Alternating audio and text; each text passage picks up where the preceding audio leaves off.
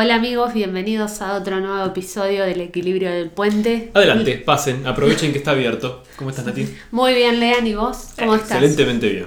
Bueno, ¿Qué nos toca hoy? hoy vamos a tocar un tema que ¿Qué la tema? Sí, la pron- van a ser qué temas porque, Sí, bueno, vamos a hablar de los OPARs. sí, WOPARTS es un acrónimo, vamos a traducirlo directamente del inglés, que sería como objetos fuera de su de lugar, ¿no? ¿A qué nos referimos? Nos referimos a objetos encontrados de la antigüedad que no corresponde con el avance tecnológico que en teoría tenían en ese momento. Vamos a poner algunos ejemplos rápidos antes de citar los dos que, que vamos a desarrollar un poquito más, como para que nos pongamos en contexto. Uno sería el penique de Maine, que es una moneda que se encuentra en el estado de Maine, eh, en Estados Unidos, y datada eh, a finales del, del siglo XI. Claro, es una moneda escandinava del reinado de- de- del rey Olaf III, cuando en teoría faltaban 400 años para que América fuese descubierta. Descubierta. Comillas, comillas. Comilla, pues para mí, yo tengo mi teoría, es que se la chocaron. Sí, ¿no? Estaba ahí y pum, vale. O todo el mundo sabía y se hicieron los onzos. Sí. Pero entonces fíjense cómo es un objeto que en teoría no debería estar ahí. Pero demos un, un pasito más allá. ¿Qué nos encontramos en Costa Rica? Unas esferas. Cuando decimos esferas, son esferas. Y no son las del dragón. No, que estaría bueno juntarlas, porque habría un par de cosas que tendríamos que hacer. Sí. Pero son esferas, cerca de 500 esferas, eh, más que nada distribuidas al sur de Costa Rica. Perfectamente talladas. Son esferas de piedra, pero son muy perfectas, ¿verdad? Sí, eh, el trabajo que han realizado los artesanos sobre esas piedras Precolombino, todo esto. es, eh, es magnífico porque tiene una forma bien redonda, demarcada y la superficie es lisa. Absolutamente. Entonces, ahí surge la pregunta. ¿Cómo con la tecnología que supuestamente, con la, con la tecnología que supuestamente disponían, podían hacer un trabajo semejante? Antes le hablaba del ejemplo que, tuve la suerte de estar ahí en el Valle de la Luna. Y hay un sector, si alguno de ustedes estuvo, que le dicen como la cancha de bochas porque hay unas piedras eh, esféricas, eh, naturalmente esféricas. Claro, no estamos hablando de esta, de esta perfección. Estas son esféricas, esféricas, esféricas, manufacturadas por el hombre en un momento en el que supuestamente no había la capacidad para hacer eso. No, porque es más, en, eh, en la actualidad si nosotros queremos replicar, tomamos una piedra y lo queremos hacer, vamos a necesitar herramientas que en ese momento no había. Exactamente. Vamos a recurrir a la tecnología nuestra.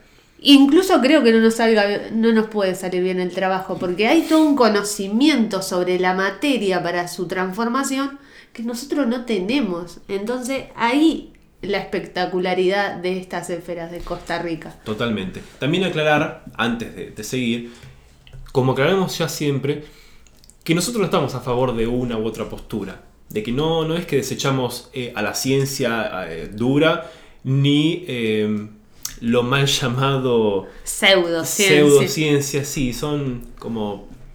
eh, son adjetivos un poco descalificativos, ¿no? Ni una cosa ni la otra. Vamos a tomar un poco los hechos y con nuestro raciocinio interpretarlos. Por lo menos hasta donde lleguemos. Buscar el equilibrio. ¡Ah, qué cosa! Y sí, vamos a el seguir con equilibrio eso. entre la ciencia y la pseudociencia. Nosotros vamos por la ancha avenida al medio. Claro, es como. Estamos en Buenos Aires, digamos. Sí. Perfecto. Otro escalón más allá entonces ahora.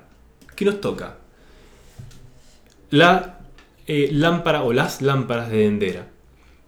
Estamos en el templo de Dendera, en Egipto, y aparece un relieve, un grabado de lo que si les muestro, y de hecho lo vamos a hacer, se lo vamos a mostrar, aparecen dos personas sosteniendo dos lámparas.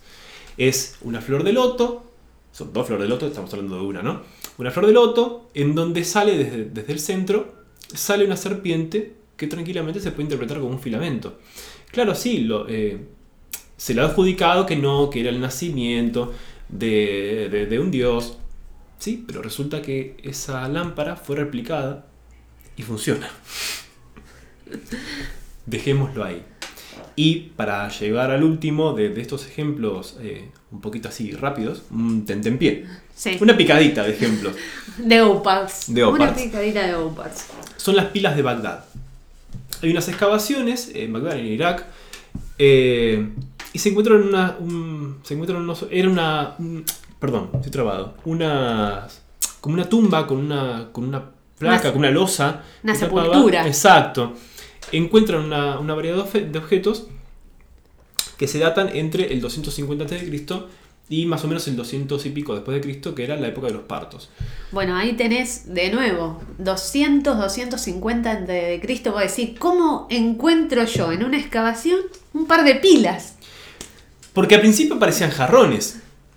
Eran jarrones más o menos con forma de jarrón de 14 centímetros de alto, pero en su interior tenía un cilindro, un cilindro de cobre. Y en el interior del cilindro de cobre, una varilla de metal. Lo que pasa es que después, cuando se estudia, lo primero que se hace es po- ponerle electrolitos y conectar una lámpara. Y adivinen qué, la Se lámpara hizo se encendía. Se hizo la luz. Excelente. Entonces se califica como que funciona exactamente igual que una lámpara moderna. Vamos directamente a los ejemplos que nos competen, que son dos.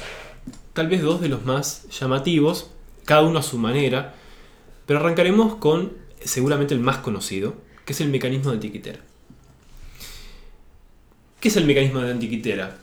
El año 1900 hay unos buzos eh, cerca de la isla de Antiquitera, en Grecia, que ellos recolectaban esponjas, pero encuentran un, navío hundido, un naufragio, a 45 metros eh, debajo del nivel del mar, de profundidad, en el que rescatan nuevamente diversos objetos. Lo mandan al Museo de Arqueología de Nacional de Atenas y queda ahí como por dos años porque del que nos ocupamos, la, la pieza principal era un amasijo como de madera, de bronce. No se entendía lo que era. Era una cosa y entonces pasan dos años, pasa totalmente inadvertido. Sabían que era importante y dijeron, ¿sabes? Lo mandaron al museo y bueno, dos años ahí. El tema es que aparecen. Y el señor de Sola Price, que es un físico eh, inglés, agarra esos 82 fragmentos correspondientes a estos y los empieza a estudiar en la década del 50. Pero recién en el año 71, junto a, lo voy a leer porque está en griego, al físico nuclear Caracalos, toma imágenes eh, rayos X y rayos gamma de este objeto. Aparte porque tampoco tenían la instru- los instrumentos necesarios para estudiar esa pieza. Tiene que haber un avance tecnológico. También del- es cierto, y hablar de. O sea, todavía hay estudios de estas piezas. ¿Sí? ¿Qué es lo que ellos. eh, la, la primera datación? Bueno, entre el 70 y el 50 a.C. de Cristo. Y ustedes dirán, ¿y qué tiene de particular esto? Bueno, primero, es un mecanismo casi de relojería. Supuestamente, que se cree, que estaba como eh, armado dentro de una caja de 32 centímetros por 18 por 9 de profundidad, de madera, dotado de diversos eh, engranajes, el cual el más grande mide 14 centímetros de diámetro y cuenta con 223 dientes. ¿sí? Imagínense hace 2100 años, podemos decir, bueno, más de 2000 años, un engranaje de bronce de 223 dientes perfectamente tallados. Un diente por día, según el calendario egipcio. Exactamente. De hecho, aparecen grabados los días eh, del calendario egipcio. Entonces, se cree también que este mecanismo se accionaba con una manivela, la cual no se encuentra. Se seleccionan el día que uno, que, que uno quiere y se hace un cálculo sobre posición del Sol en ese día, posición de la Luna, fase lunar, eh, eclipses y también probablemente eh, cuerpos, eh, eh, cuerpos astrales, sí. Planetas. No me está saliendo la palabra, estoy trabado como... Bueno, hoy es un día. Está conflictivo. Vamos a decir, no sé, ¿qué podrías ver hoy? ¿Alguna luna nueva? ¿Una luna llena? Sí. No, eh, estamos cercanos al eclipse del 4 de diciembre y creo que toda esa Sí. energía se está moviendo en el universo. Se está moviendo, vamos a echar la culpa a eso, total es gratis y lo hace todo el mundo. No lo vamos a hacer nosotros. Pero para cuando este video salga, eh, el eclipse ya va a haber pasado. No estamos- sabemos. No sabemos, ya veremos qué pasa si lo publicamos o no. Capaz ya estamos en el 2023. No. Lo, le, le hablamos desde el pasado, señores.